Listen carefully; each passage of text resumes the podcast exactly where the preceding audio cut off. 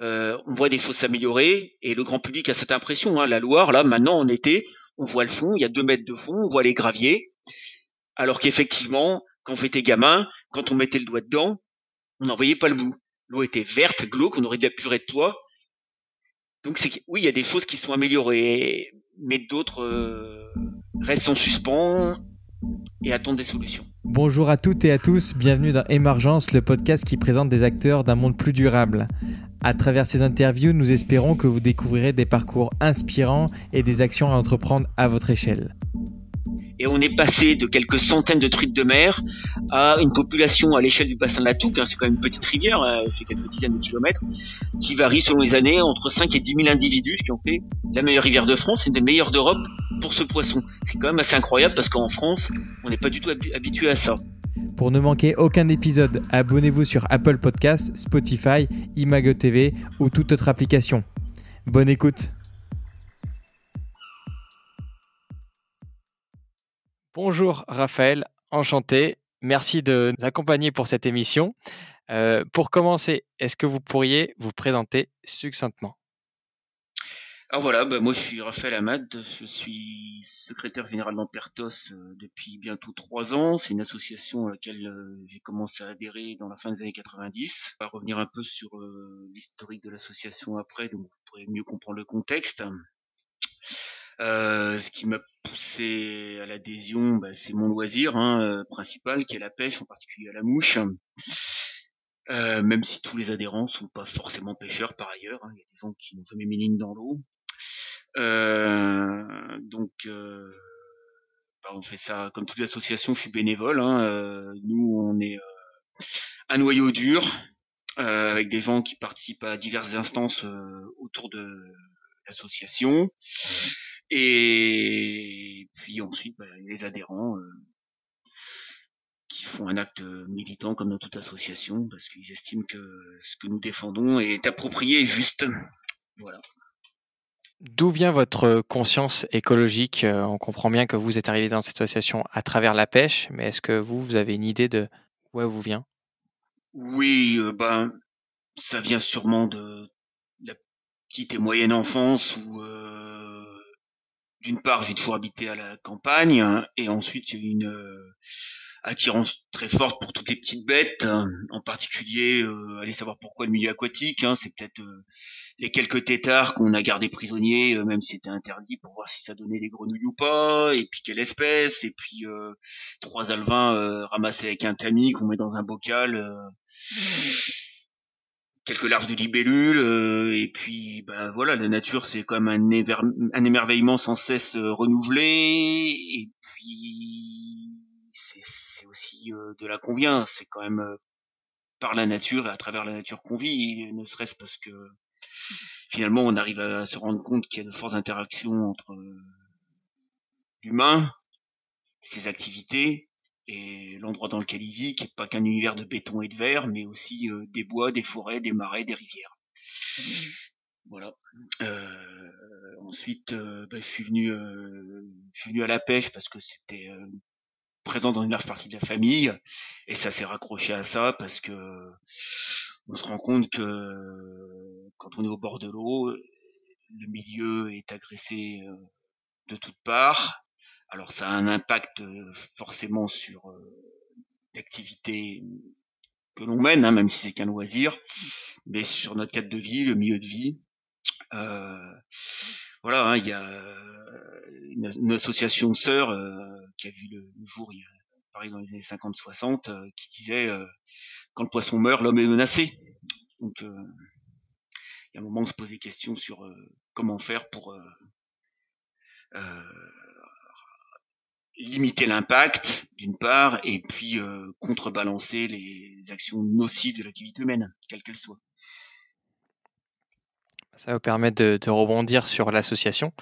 Aujourd'hui, en effet, vous, adhérez à l'association nationale pour la protection des eaux et rivières truites, ombres et saumons. Donc, on vient justement sur cet aspect protection euh, bah, des poissons.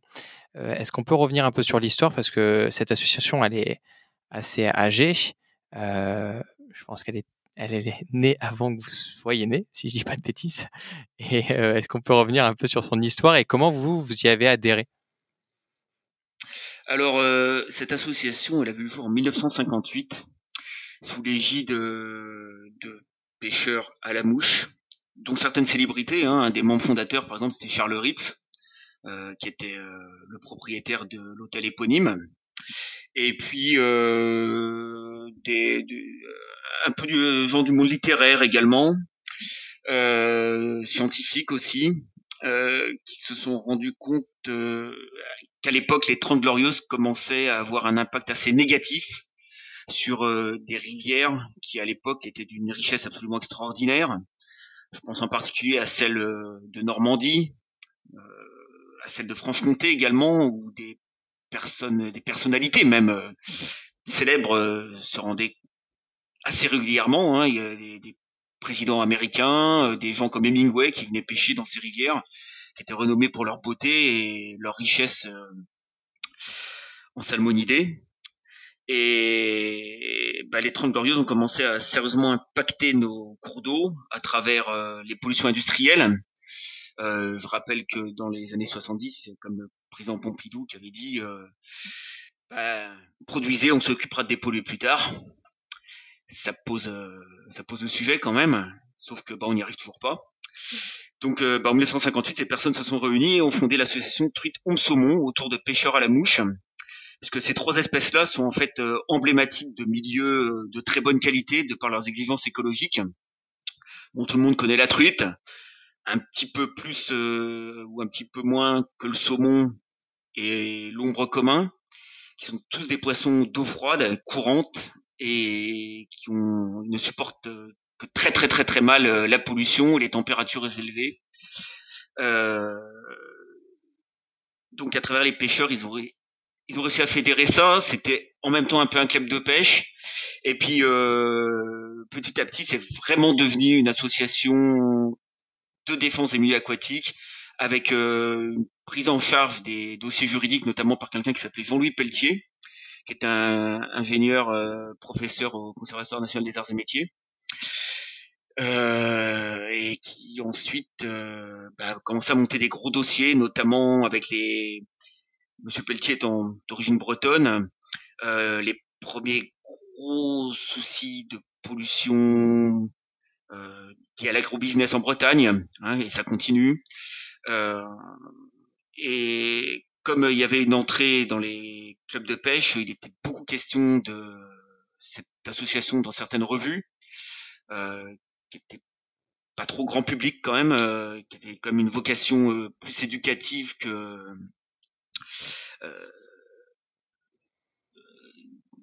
que de distraction. Donc euh, c'est comme ça que j'ai appris l'existence de cette association, j'ai fini par y adhérer et rejoindre des gens qui parfois sont membres déjà là depuis 40 euh, ou 50 ans hein, et donc euh, qui connaissent l'historique, qui savent monter des dossiers et bah, qui espèrent passer la main de génération en génération. C'est très difficile parce que bon là c'est pas spécifique à Ampère, hein, mais le il y a vraiment une crise des bénévolats en France et on a besoin d'aide, on a besoin de gens pour faire plus qu'adhérer, mais également participer. Quoi. Et en fait, là, il y a un point important que vous avez noté, c'est euh, en effet euh, les actions juridiques que vous mettez en place. On va revenir sur vos actions. Et aujourd'hui, quel est le but, si on pouvait résumer le but de l'association? En fait, il n'y a pas euh, un but, mais de multiples buts convergents, puisque bon, dans nos statuts, hein, il est spécifié qu'on assure la défense des milieux aquatiques et seulement ça passe euh, à travers plusieurs aspects. Donc forcément, il y a la défense pure et dure qui fait qu'on a des recours en contentieux, notamment contre euh, des industries polluantes ou contre des exploitations agricoles qui ne respectent pas les normes ou qui font n'importe quoi. Hein. Il y en a encore. Hein. C'est pas le cas de tous heureusement, euh, mais il y a des gens qui exagèrent, des moutons noirs partout. Euh, donc ça c'est une partie du volet parce qu'on peut pas laisser passer ça, on peut pas euh, avoir des, des, rivières qui sont euh, polluées de façon récurrente par les mêmes personnes euh, ou le même type d'activité et, et, laisser faire. Euh, d'un autre côté, il y a aussi la participation. Il faut anticiper ça. Donc, euh, Ampère se pose également dans un autre registre, qui est la participation notamment aux consultations enquêtes publiques qui sont faites régulièrement sur certains aménagements du territoire, qui peut s'agir euh, euh, par exemple dans des cas très récents. Hein, euh, là, il y a eu des, des consultations sur la loi, sur la simplification de la vie publique. Euh, il y a aussi eu euh, consultations sur le décret pour la réautorisation des néonicotinoïdes. Il y a une autre enquête publique sur le réarmement du barrage de Descartes, sur la Creuse, qui pose problème pour les migrateurs. La même chose sur le barrage de Cloutès il y a quelques années, dans l'eau alliée. Et puis, euh, encore au-delà de ça, il y a une participation à ces mêmes politiques publiques avec certains de nos adhérents qui participent à ce qu'on appelle donc les commissions locales de l'eau ou au comité de bassin. Donc euh, là, ce sont des, des organes euh, démocratiques de prise de décision sur la gestion de l'eau en France. Voilà, donc Ampère se place sur ces trois volets pour converger vers un même but, c'est-à-dire des eaux de meilleure qualité et, sur, et, disponibles. Et donc là, si je comprends bien, il y a plusieurs problématiques et vous êtes sur plusieurs fronts. Euh, vous en avez cité plusieurs. Il y en a deux qui, qui me sont venus à l'esprit, c'est les néonicotinoïdes qui ont été réintroduits il y a pas longtemps, notamment pour la culture des betteraves. il y en a un autre que vous avez cité, qu'on connaît peu, hein, c'est la partie plutôt des barrages. avant même cette interview, moi, à vrai dire, je ne savais pas ces problématiques.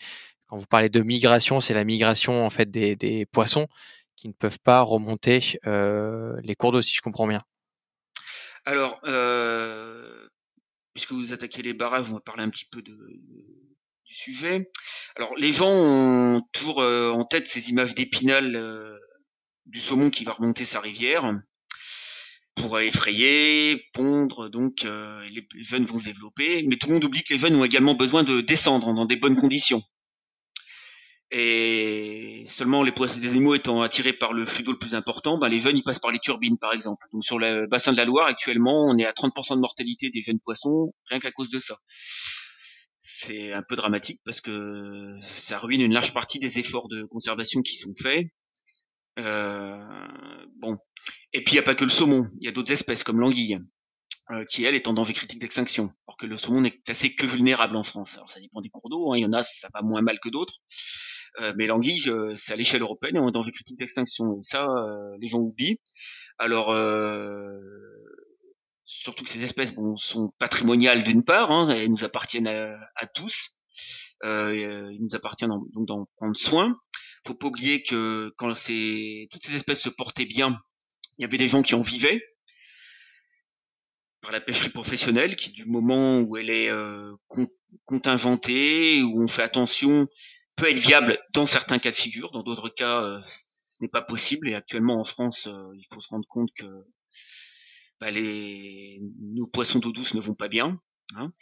Euh, donc, puis il y a d'autres espèces également. Euh, les gens n'y pensent pas, mais un simple brochet pour se reproduire, il peut faire euh, plusieurs kilomètres pour trouver un endroit adéquat. Et s'il y a un barrage, bah, il peut pas accéder au marécage nécessaire pour déposer ses œufs. La truite de rivière et sa forme basique, c'est-à-dire la truite de mer, a besoin de migrer aussi.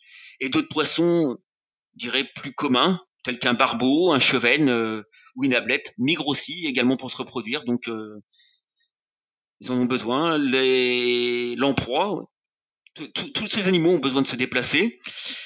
Et puis, euh, on pense moins également aux invertébrés, parce que si on prend certaines espèces qui sont en train de devenir rarissimes, alors évidemment, pour Monsieur tout le monde, ça paraît vraiment anecdotique et superflu, mais des moules comme par exemple la mulette perrière euh, sont actuellement en, grand danger d'extinction. Or ces mollusques, pour se reproduire, émettent des larves, les glochidies, qui vont se fixer dans les branchies des poissons. Et quand les poissons remontent la rivière, ils vont relarguer les larves beaucoup plus haut, ce qui permet à des animaux incapables de se déplacer de coloniser tout un milieu. Donc ça va parfois chercher beaucoup plus loin. Et ce n'est pas qu'une histoire de de poissons quoi. C'est vraiment tout un écosystème qui a besoin d'être d'être connecté. Les, les barrages donc posent problème. Alors il faut faire la part des choses parce qu'évidemment, si vous et moi nous parlons actuellement, ben il y a un petit peu d'électricité qui passe dans nos ordinateurs là, qui vient d'un barrage quelque part. Euh, maintenant, euh, il y a des choses qu'il faut peut-être accepter ou du moins faire son deuil. Hein, les gros barrages du Rhône, euh, de la Dordogne, du Rhin, par exemple. Par contre, à côté de ça, on a une vraie problématique. Ce sont les multiples petits et moyens seuils qui sont seuils pardon qui sont disséminés sur tout le territoire. Il y en aura à peu près 60 000 de, de dénombrés, de recensés, et la plupart sont dépourvus d'usage. Au mieux, ça va être un usage euh, d'agrément, c'est-à-dire que le seuil qui appartenait à un moulin qui ne fonctionne plus, euh, une papeterie, pareil qui n'existe plus, bah il est là depuis 50, 60 ans, un siècle et demi, et les gens se sont habitués. Alors forcément, quand on leur dit qu'on va restaurer la continuité, ils pensent tout de suite qu'on va tout démolir. C'est pas forcément vrai. Le bâti, le bâtiment lui-même peut être gardé avec euh, sa meule euh, de pierre pour faire joli et pourquoi pas. Par contre, il faut se poser des questions sur la pertinence de l'écoulement des eaux. Et pareil, une digue n'est pas forcément systématiquement besoin d'être démolie. Parfois, une passe à poisson bien étudiée suffit. Une échancrure ou un abaissement de quelques dizaines de centimètres du seuil peut permettre de faire des progrès considérables et de concilier tout le monde. Les, besoins des animaux et puis de satisfaire euh, les, riverains et usagers de la rivière, outre ceux qui vont y tremper euh, un verre ou une mouche. Voilà. Mais il y a d'autres cas où, effectivement, quand le seuil n'a plus d'usage et à moitié effondré, euh, bon, faut plus se poser de questions. Voilà. Alors le vous, vous essayez justement de, de réhabiliter ces, euh, ces, ces, barrages un peu abandonnés pour euh, faciliter euh, ben, le transit des poissons aujourd'hui dans vos actions? Alors nous, nos actions concrètement sur le terrain, nous n'avons pas les moyens d'agir. C'est-à-dire que nous exerçons autant que possible une veille pour voir sur le territoire quelles sont les évolutions, parce qu'il peut y avoir une volonté, par exemple, de réhabiliter certains ouvrages à des fins de production électrique. Alors, c'est pas toujours très pertinent. Euh, une microcentrale sur un moulin va fonctionner dans des conditions plutôt limitées pour produire quelques dizaines ou mieux quelques centaines de kilowatts pendant des créneaux assez restreints.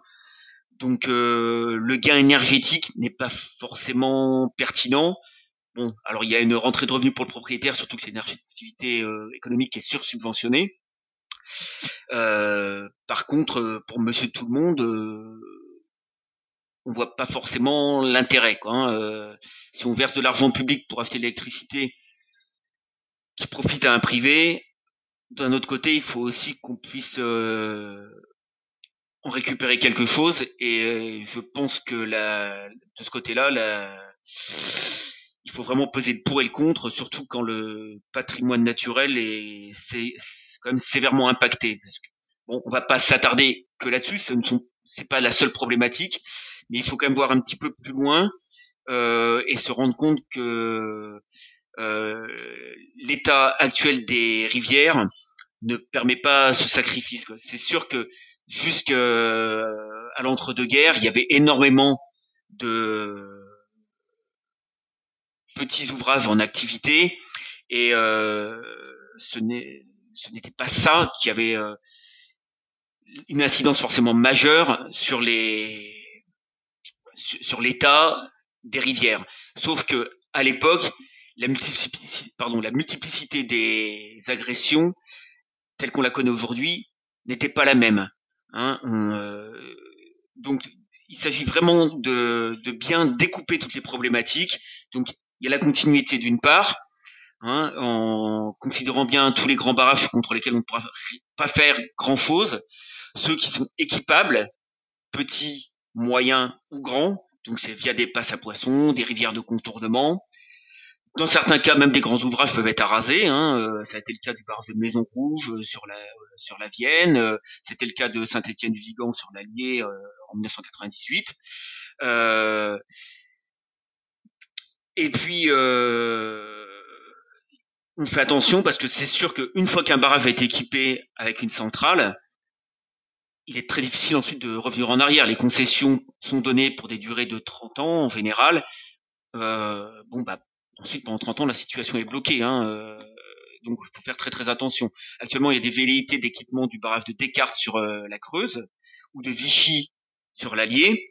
Bon, euh, il est sûr qu'une fois que les turbines seront en place, on n'aura plus tellement de possibilités de revenir en arrière, alors que ce sont des ouvrages qui ont des impacts majeurs sur des populations très très affaiblies de son Atlantique sur l'axe Loire-Allier. Donc il s'agit d'être extrêmement vigilant. Donc là où on se place nous en paire, c'est d'abord dans les participations aux enquêtes publiques, en essayant également de drainer d'autres ONG pour appuyer. Et puis ensuite, euh, bah, si on voit que notre voix n'est pas entendue, on peut aller au contentieux, comme c'est actuellement le cas pour le barrage de Poutès en Haute-Loire, qui pour nous est un non-sens. Voilà, il faut savoir où on place l'enjeu. Euh, quand euh, un barrage comme celui de Poutès hein, euh, produit une quantité d'électricité qui pourrait être aisément compensée autrement, alors que ça fait des dizaines d'années qu'on lutte pour essayer de faire en sorte que le saumon de l'Allier s'en sorte tout seul et que ce barrage condamne 120 km de frayère, il y a un moment on comprend pas bien pourquoi, alors que toutes les expertises scientifiques demandent l'arasement du barrage, pourquoi l'État et EDF s'entêtent pour en, pour en remettre un. C'est sûr, vraisemblablement mieux équipé, plus transparent, mais barrage quand même. Et Juste, est-ce qu'on peut rappeler aujourd'hui l'état actuel de nos rivières? On n'a pas trop parlé. Et vous, euh, l'évolution que vous avez constatée, euh, je ne sais pas quand c'est que vous avez rejoint l'association, mais euh, quel est l'état aujourd'hui et qu'est-ce que vous avez constaté euh, ces dernières années? Est-ce que ça va plutôt dans le bon sens ou au contraire, on a de plus en plus de barrages, de pollution des rivières? Comment ça se passe? Alors, euh, on, va, euh, on va y revenir. Hein, je vais d'abord aborder l'autre aspect de, des atteintes au milieu, qui est, un des autres aspects qui est la, qui sont les pollutions. Hein, on en a parlé avec les non-nicotinoïdes tout à l'heure. Donc euh, le gros problème actuel sont d'abord les pollutions diffuses d'origine agricole. Euh, alors on va pas jeter la pierre aux agriculteurs, mais à l'ensemble du système. Donc ils ne sont qu'un rouage et parfois même les victimes, parce que le, hein, système est réellement devenu fou et facilite euh, la surexploitation de la ressource en eau et sa pollution à travers des molécules qui sont mises à leur disposition, qui sont toujours de plus en plus toxiques, avec des effets qui sont parfois mesurés très très tard, beaucoup plus loin. Euh, un exemple tout simple, moi je suis dans une petite commune du Cher, heureusement on a la Loire à côté. Je veux dire heureusement, et pourquoi? Parce que la nappe en dessous du village n'est plus potable. Il y a une liste de pesticides longue comme le bras, alors que certains sont déjà interdits depuis plusieurs décennies. Donc on ne peut plus boire cette eau. Et évidemment, on trouve que ce qu'on cherche, et chaque molécule en position n'existe qu'en quantité infime, mais quand vous les additionnez, ben on arrive à des quantités qui frôlent le microgramme, voire plus. Quoi. Donc euh, là, euh, ça commence vraiment à, faire peur, surtout quand on connaît euh, maintenant euh, ce que certains scientifiques appellent l'effet cocktail, c'est-à-dire qu'une molécule prise toute seule c'est pas forcément, forcément très dangereux, bah deux ou trois, les organismes ont de plus en plus de mal à se défendre. Euh, sans compter la résilience parfois des, des produits, donc ça dure pendant très longtemps. Le fait que parfois les résidus des produits eux-mêmes, c'est-à-dire le, ce qui provient de leur dégradation, est encore plus toxique. C'est un gros problème. On sait que certains insectes aquatiques sont extrêmement sensibles, autant sinon plus que les immunoptères, c'est-à-dire les abeilles et les bourdons, entre autres, euh, aux, néonicotinoïdes, hein, euh, entre autres. Donc euh, là, c'est à rapprocher hein, du syndrome du pare-brise propre. Ben, dans les rivières, on voit la même chose. Moi, quand j'étais gamin, alors les rivières étaient pas toujours euh, très belles. Euh, elles étaient très eutrophisées. C'est une autre part des problèmes agricoles et de pollution urbaine également. C'est-à-dire qu'elles étaient trop chargées en matière organique mais ça profitait à certaines espèces. Donc quand on retournait les pierres, par exemple, dans certaines rivières, en dessous, ça grouillait de vie. Le nombre de taxons, c'est-à-dire d'espèces, était très limité, mais celles qui trouvaient des conditions favorables, comme a tendance à proliférer.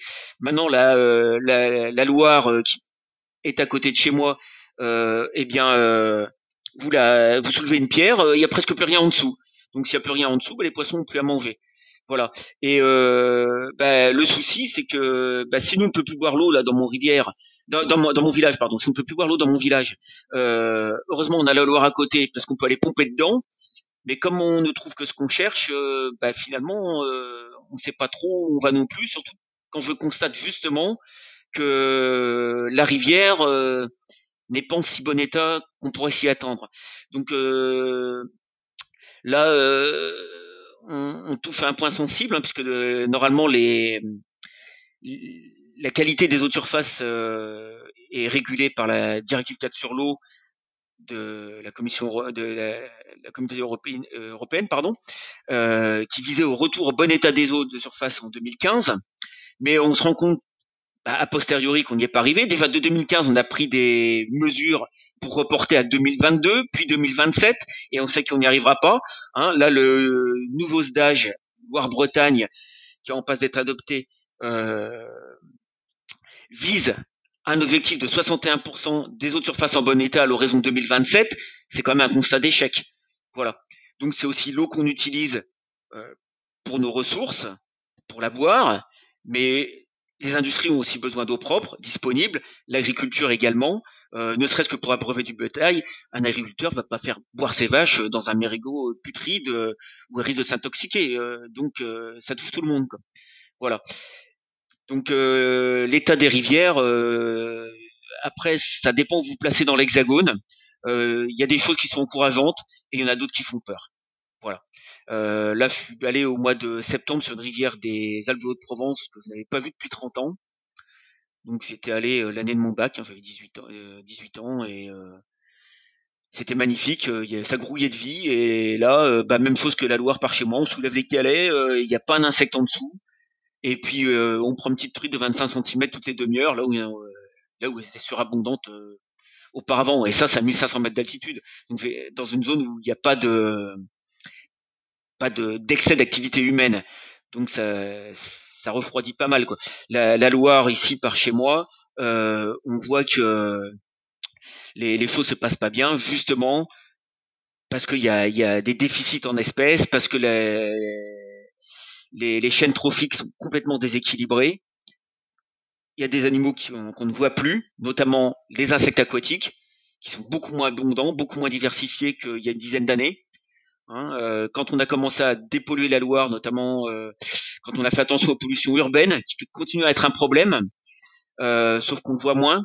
Hein, les, les, stations d'épuration on traite maintenant les phosphates. Donc comme on, on, traite les phosphates, il y a moins de nutriments dans les cours d'eau, donc l'eau s'est éclaircie puisqu'il n'y a plus d'algues vertes. par contre, on ne voit pas tout ce qui est à côté, c'est les résidus médicamenteux. Euh, les produits d'entretien. Et ça, ça part dans la rivière. Et là, on ne sait pas trop où on va. Voilà. Euh, on a vu dans certaines rivières, euh, sous l'effet de certains produits, notamment les résidus médicamenteux, des populations de poissons avec un sexe ratio complètement aberrant. Par exemple, à la Val de Paris, une majorité de gardons femelles dans la Seine. Bon, alors que paradoxalement, euh, on voit des choses s'améliorer et le grand public a cette impression. Hein, la Loire, là, maintenant en été, on voit le fond, il y a deux mètres de fond, on voit les graviers, alors qu'effectivement, quand j'étais gamin, quand on mettait le doigt dedans, on n'en voyait pas le bout. L'eau était verte, glauque, on aurait dû appuyer de toi. Donc c'est oui, il y a des choses qui sont améliorées, mais d'autres euh, restent en suspens et attendent des solutions. Et vous, Justement, qu'est-ce que vous faites pour euh, bah, trouver ces solutions et agir avec euh, votre association pour qu'on puisse voilà, se sensibiliser à ces sujets et essayer, euh, en tant que citoyen, de faire des choses pour vous aider, vous en tant qu'association? Alors, c'est ce que évoqué au début et je viens de faire le, de nouveau une allusion là. Hein, j'ai parlé du SDAGE Loire-Bretagne. Donc là, c'est... En fait, il faut comprendre que la directive 4 sur l'eau a été déclinée dans le droit français forcément, et que donc euh, il y a pour chaque grande entité euh, hydrologiques en France, c'est-à-dire chaque bassin, pour le cas qui m'intéresse, c'est Loire-Bretagne. Vous avez également Remis-Méditerranée-Corse, vous avez Adour-Garonne, euh, donc et puis euh, Seine-Normandie, euh, vous avez une autre dans le Nord, une dans le Grand Est. Euh, ces entités ont été organisées autour d'agences de l'eau, hein, qui, donc, qui sont des organismes qui à la base vont animer les politiques de l'eau sur les sur le territoire. Alors pour animer ces politiques de l'eau, il y a des comités d'experts, donc des gens du métier forcément, et euh, elles vont collecter des fonds. Donc notamment à travers les redevances que vous et moi payons quand vous prenez un bain, euh, que les industriels vont payer quand ils vont faire leurs prélèvements, etc. Et ensuite, euh, la gouvernance est déclinée sous la forme d'assemblée. Donc il va réunir des représentants de l'État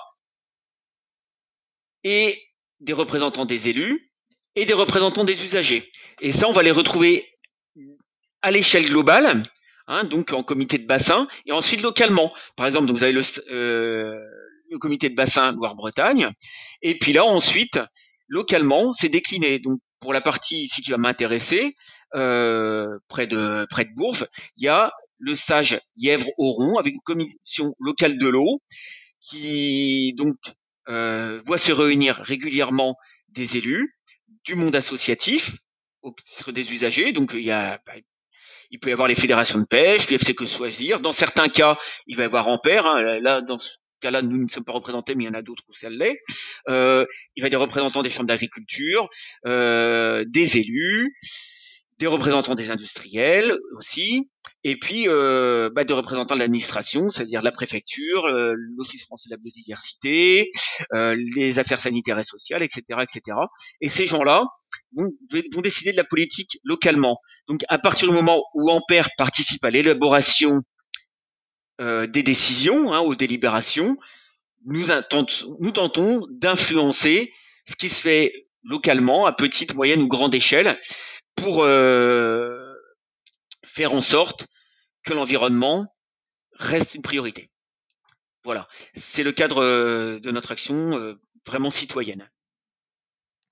Est-ce que vous avez des résultats plutôt positifs de vos actions par rapport à ces autres Il y en a. Hmm. Oui, il y en, il y en a. Il y en a. Hein, bon, dans tous les cas, il y a des succès et des échecs.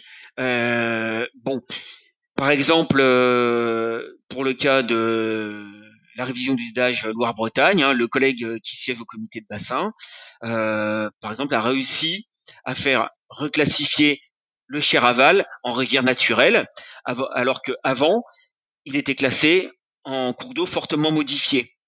Alors, ça ne part pas forcément à tout un chacun, mais ça a des incidences notables, parce que du coup, les obligations euh, d'objectifs ne sont plus les mêmes en, matière, en matière de conservation et de restauration du milieu naturel. Donc là, si, si, si on traduit, c'est euh, une rivière qui a été reclassée euh, dans une autre catégorie et qui lui permet d'être plus protégée, si je comprends bien? Parce que honnêtement, je connais pas. Tout à fait, tout à fait, c'est exact, exactement ça. Donc là, euh, voilà, ça c'est un exemple. Voilà. Après, il faut aussi comprendre que il y a souvent euh, des conciliations. Hein, euh, il faut satisfaire tout le monde. L'eau est un patrimoine commun. Nous, on s'y attache avec notre facette environnementale parce que, comme je l'ai dit au début, il y a des impacts humains. Euh, on a besoin d'une eau de qualité pour la boire, tout simplement, pour l'avoir à disposition également. Et là, on va aborder une autre facette. Hein, le, les, la gestion de l'eau, c'est pas que la qualité, c'est également la quantité. Il faut qu'elle soit disponible et avec euh, les modes de culture intensive qu'on connaît notamment dans le sud-ouest, euh, dans une partie de la vallée du Rhône, en Beauce, dans le dans le Berry, centre Val-de-Loire, et euh, ça pose problème hein, parce que il y a des gens qui prétendent préempter la ressource.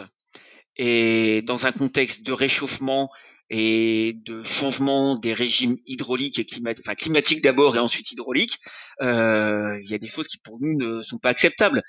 Euh, on peut pas euh, pomper à outrance dans nos nappes phréatiques jusqu'à ce qu'il reste des filets d'eau ridicules dans les rivières sur des bases complètement arbitraire parce que finalement ce que l'on laisse de façon réglementaire euh, n'est pas forcément fondé d'un point de vue biologique. Vous prenez des petites rivières là qui ont été asséchées dans l'épisode de sécheresse 2019 dans mon, dans mon secteur, et c'est pas le seul.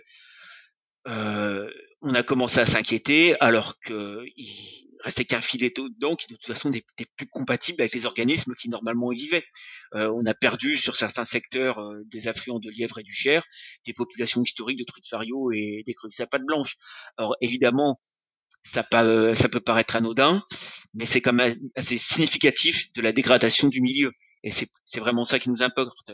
Nous, on parle d'espèces repères, enfin nous, et les gens qui, euh, qui ont établi la notion, hein, euh, c'est-à-dire les, les, scientifiques, euh, les biologistes. donc quand on parle d'espèces repères et qu'on voit ces animaux décliner, on se pose aussi des questions pour notre avenir à nous-mêmes. Et en tant que citoyen, on peut faire quoi pour euh, ben, pallier à ça? Qu'est-ce que nous, on peut faire?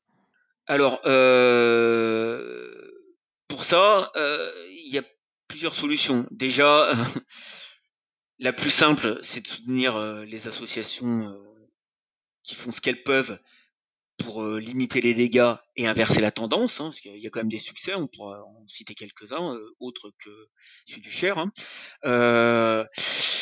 Et ensuite, euh, il s'agit aussi de parfois titiller l'administration. Par exemple, euh, la préfecture du Cher a été euh, sérieusement ennuyée par Monsieur Tout le Monde lors de l'épisode 2019 parce que les gens appelaient la direction départementale des territoires en disant mais attendez, il y a quelque chose qui ne va pas. Moi, vous m'interdisez d'utiliser quelques dizaines de litres par jour pour arroser mon potager qui est vivrier pendant que le type d'à côté balance des dizaines de milliers de mètres cubes sur son maïs. Donc, quand on commence à embêter l'administration, euh, il faut s'attendre à ce qu'à un moment, elle réagisse. Donc ça, c'est euh, une façon aussi d'agir. Après, euh, l'autre moyen, c'est de collaborer avec les associations sans forcément y participer. Hein. C'est de mettre en avant les anomalies que l'on a repérées. Il peut s'agir d'une pollution euh, et, de, et, de, la répertorier en temps et heure, en faisant constater, par exemple, en, appelant la gendarmerie ou l'Office français de la biodiversité pour dire, bah, voyez, bah voilà, ce pompage là euh, est illégal, ce rejet il est pas normal, et puis ensuite, bah, les choses euh, suivent leur cours jusqu'au procureur qui, qui en fera ce qui pourra. Hein, euh, ça après, on n'est pas toujours euh, non plus satisfait de des suites euh, de nos recours, mais on, ce que je voudrais encourager les gens à ne pas rester passifs en fait. Donc c'est ça, le, rejoindre les associations pour leur donner de la force et puis pour qu'ils puissent ensuite gagner l'expertise qu'on va leur apprendre à acquérir et puis ils seront ensuite aptes eux-mêmes bah, à monter les dossiers, à devenir plus vigilant, et puis à donner de, la force, euh, la force au mouvement. Et vous, au début, vous avez cité, vous avez dit, euh, aujourd'hui, on connaît une crise des bénévoles dans les associations. Euh, comment ça s'explique et comment on essaye justement de bah, leur faire prendre conscience qu'il faut arrêter d'être passif et de subir parce qu'il y a une extinction qui est, qui est, sous nos yeux. Mais les gens aujourd'hui, j'ai l'impression qu'ils ont du mal déjà à en avoir conscience et ils ont du mal à passer à l'action. Alors les gens euh, ont du mal à en avoir conscience. Alors euh, il faut déjà se rendre compte que une large partie de la population ne vit pas au, au contact direct des milieux. Donc quand les gens vont se promener, ils ne se rendent pas forcément compte de, de choses qui paraissent évidentes à l'œil exercé et encore plus euh, à l'expert, au scientifique, au professionnel.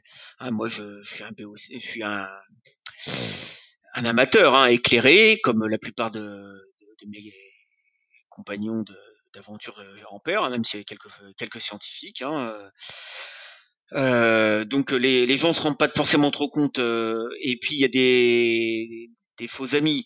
Ensuite, ils ont, par exemple, le fait qu'on vous allez prendre tous les gens qui viennent faire du canoë sur la Loire en été et qui voient une eau claire, avoir l'impression que les choses vont bien. Alors qu'en fait, non. parce que justement cette eau claire est un faux ami. C'est un faux ami parce que elle montre euh, pas ce qui se passe réellement, c'est-à-dire qu'il faudrait voir sur sous l'eau à long terme, se rendre compte que si l'eau est claire, effectivement, c'est parce qu'on a enlevé les phosphates, mais à côté de ça, c'est aussi parce que bah, il y a une petite boule invasive qui la filtre à outrance, qui, a, qui boulotte euh, plus de 80% du plancton, donc bah, les alevins n'ont plus à manger, et puis il y a plus de poissons dans la rivière.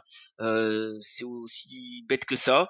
Euh, que les jolies fleurs jaunes qu'ils voient sur les berges, bah il y a dix ans il y en avait pas parce que la jussie c'est une plante euh, invasive hein, que des gens qui en avaient dans leur bassin ont laissé s'évader dans le milieu naturel.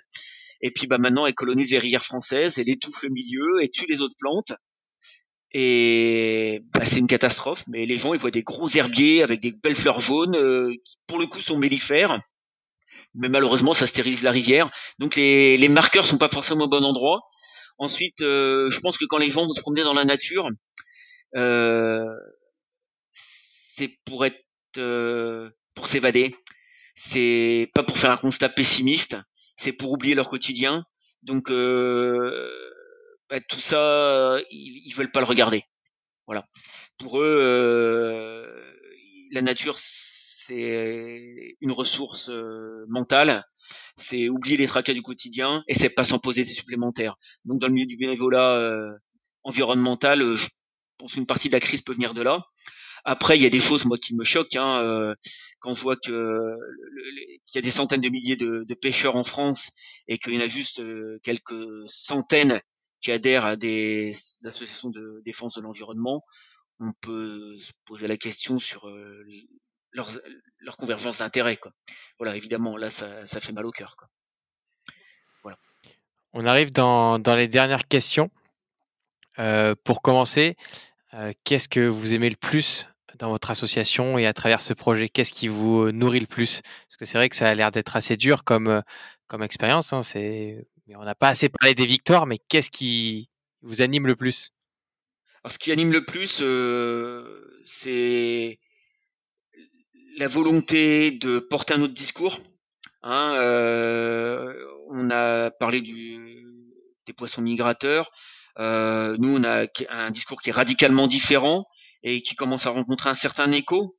Euh, par exemple, les, les, gens pensent que bah, s'il y a plus de poissons dans les rivières, il suffit d'en mettre et tout ira bien, alors que c'est pas du tout comme ça que ça se passe. Donc euh, nous, on a une vision euh, complètement différente. On pense qu'il faut cesser de déverser inutilement, par exemple, des bébés saumons dans, les rivières, qui ne reviennent pas ou qu'ils abattardissent euh, les poissons sauvages qui subsistent encore, c'est contre-productif, ça coûte très cher. Il vaut mieux reconquérir le milieu, ce qui donne des résultats justement. On sait que ça en produit. Un des meilleurs exemples en France, c'est la rivière Touques, qui coule en Normandie. Et euh, dans la fin des années 90, euh, les locaux se sont appropriés la, rivière et euh, ont mené une grande politique de restauration de la continuité sur cette rivière. Et actuellement, l'essentiel des surfaces de reproduction sont accessibles aux, poissons. Et on est passé de quelques centaines de truites de mer à une population à l'échelle du bassin de la Touque, hein, c'est quand même une petite rivière, hein, elle fait quelques dizaines de kilomètres, qui varie selon les années entre 5 et 10 000 individus, qui ont fait la meilleure rivière de France, une des meilleures d'Europe pour ce poisson. C'est quand même assez incroyable parce qu'en France, on n'est pas du tout habitué à ça. Euh, donc c'est possible de réhabiliter des, des rivières. C'est tout, à fait, c'est tout à fait possible. Euh, un autre exemple qui malheureusement est mal quantifié, c'est le Légué en Bretagne, hein, où le barrage de Carnon-Skillet a été euh, arasé en 1998, il servait plus à rien, commençait à être un peu dangereux, et on a regagné la moitié de la surface de production et euh, ça en fait une des meilleures rivières euh, bretonnes en matière de saumon atlantique. Donc il y a des choses qui sont tout à fait possibles. Euh, voilà. Ensuite des succès, on en a d'autres. Euh, par exemple dans les procès qu'on peut mener contre les industriels et qu'on gagne. Alors malheureusement, ça les empêche pas toujours de recommencer, mais euh, ça montre la, la voie. Euh, ça peut aussi nourrir des jurisprudences. Euh, il y a d'autres associations de défense de l'environnement qui agissent, euh, parfois via, le biais de, de partenariats. Nous agissons ensemble hein, sur certains sujets. donc, par exemple, là, il y a une problématique de surpêche qui du plus est sur pêche illégale des saumons sur le bassin de la Dour, puisque cette pêche est illégale. Hein. Normalement, il devrait y avoir des autorisés de capture pour déterminer combien d'animaux sont prélevables chaque année. Le préfet prend des arrêtés d'ouverture de la pêche au mépris de la loi, c'est-à-dire sans déterminer ses tacs. Euh, en plus, il autorise des modes de pêche qui ne sont pas permis, c'est-à-dire qui ne sont pas sélectifs, euh, donc qui, sont, qui, permettent la capture du saumon même quand euh, sa pêche est fermée, en prétendant capturer des lamproies ou des aloses. Euh, donc bah là actuellement, on est partenaire d'associations dans le sud-ouest, hein, parmi lesquelles donc euh, l'association de défense des milieux aquatiques euh, qui sont des Béarnais, des associations de pêche du Béarn, Sea Shepherd, la Cepanzo. Donc on attaque l'arrêté préfectoral et on est certain de gagner puisque ça a déjà été le cas pour mettre fin à ces prélèvements excessifs d'une espèce qui si elle avait certains coups de pouce, euh, se porterait bien mieux pour le bénéfice de tous, hein, euh, au-delà de son aspect patrimonial. Voilà.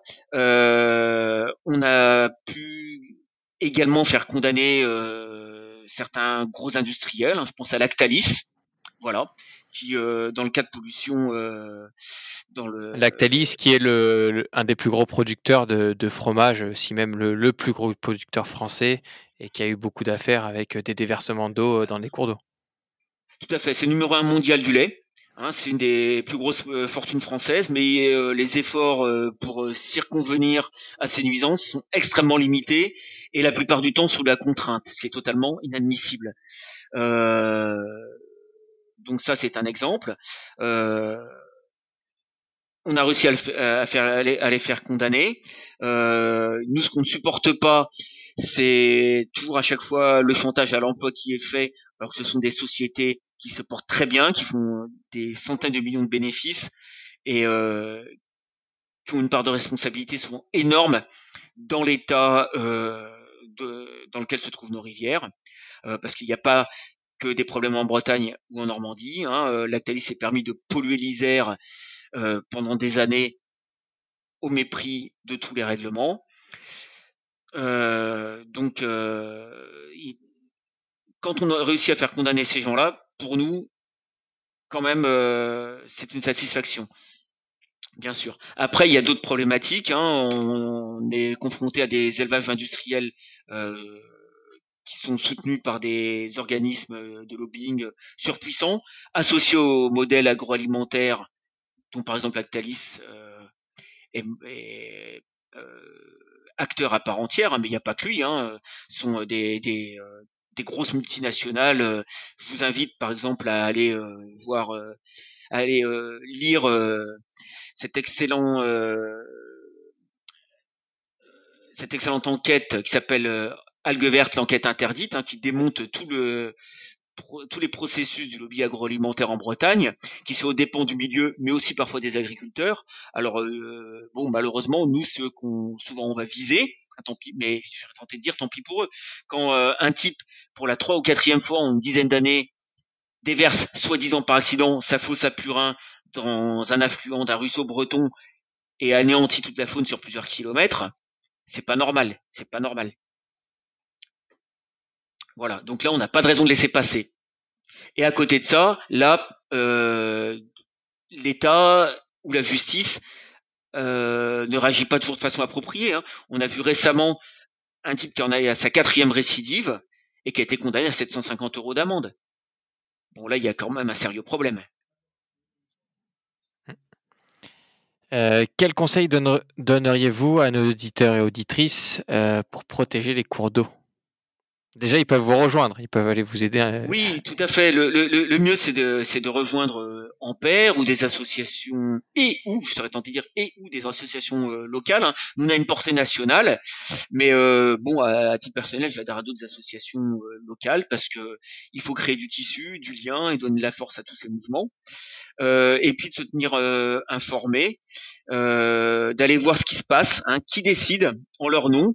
Euh, les informations sont parfaitement accessibles euh, en local.